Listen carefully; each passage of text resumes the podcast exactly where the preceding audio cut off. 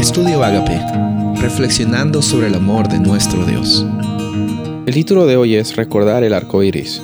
Génesis 9:15. Y me acordaré de mi pacto que hay entre yo y vosotros, y entre todo ser viviente de toda carne, y nunca más se convertirán las aguas en diluvio para destruir toda la carne. Después del diluvio vemos de que Dios pone el arco iris como una señal de la misericordia de Dios y del pacto que él iba a tener hacia la humanidad. Él también menciona, como lo leímos en el versículo 15, que se va a acordar de ese pacto cada vez que venga eh, alguna, alguna lluvia y venga también el arco iris. Ahora, ¿será que Dios se olvida de las cosas? Bueno, Dios no necesita de un arco iris y Dios no se olvida de las cosas. En todo caso, ese, ese efecto del arco iris es un recuerdo para, para la humanidad, para ti, para mí, en, en este proceso de eh, nosotros recordar el, el, amor de Dios. Y también Dios intencionalmente eh, dice de que va a estar siempre presente con ese pacto que hay para todo ser viviente. Increíble, el pacto eh, en aquellos tiempos no existía ni Abraham, ni Isaac, ni Jacob, pero existía un pacto. Es una, una situación interesante ver de que Dios está totalmente intencional en, tener esa, esa relación de, de, recordar en cada momento eh, el pacto y cómo es que Él es fiel.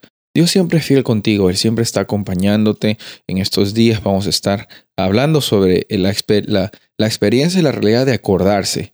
Bueno, Acordarse no necesariamente significa en este contexto que tienes que olvidarte de Dios para volver a acordarte o recordar, sino es tener un momento de intencionalidad, tener un momento de compromiso donde estás teniendo la experiencia de recordar o de ver un arco iris tuyo, cómo es que Dios te ha liberado de algún diluvio, cómo es que Él ha estado presente en las circunstancias difíciles. Y el libro de Deuteronomio nos habla mucho de eso, vamos a ver en estos días, porque el libro de Deuteronomio literalmente es una experiencia de que los israelitas tenían que pasar de recordar, de acordarse, de ser intencionales por cómo Dios había provisto para ellos hacia eh, esa jornada que estaban llevando y a poco iban a terminar eh, la jornada hacia la tierra prometida. Sabes, Dios de la misma forma hoy día te está llevando hacia la experiencia de unidad eh, que Él tanto anhela contigo.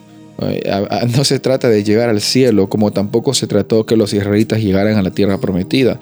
Desde el momento en que ellos fueron libres de la esclavitud egipcia, Dios estaba con ellos. Desde el momento que tú has sido libre de la esclavitud del pecado, Jesús está acompañándote y siempre está haciéndote acordar de que el pacto está provisto, la misericordia también, la libertad también, la experiencia de salvación también. Soy el pastor Rubén Casabona y deseo que tengas un día bendecido.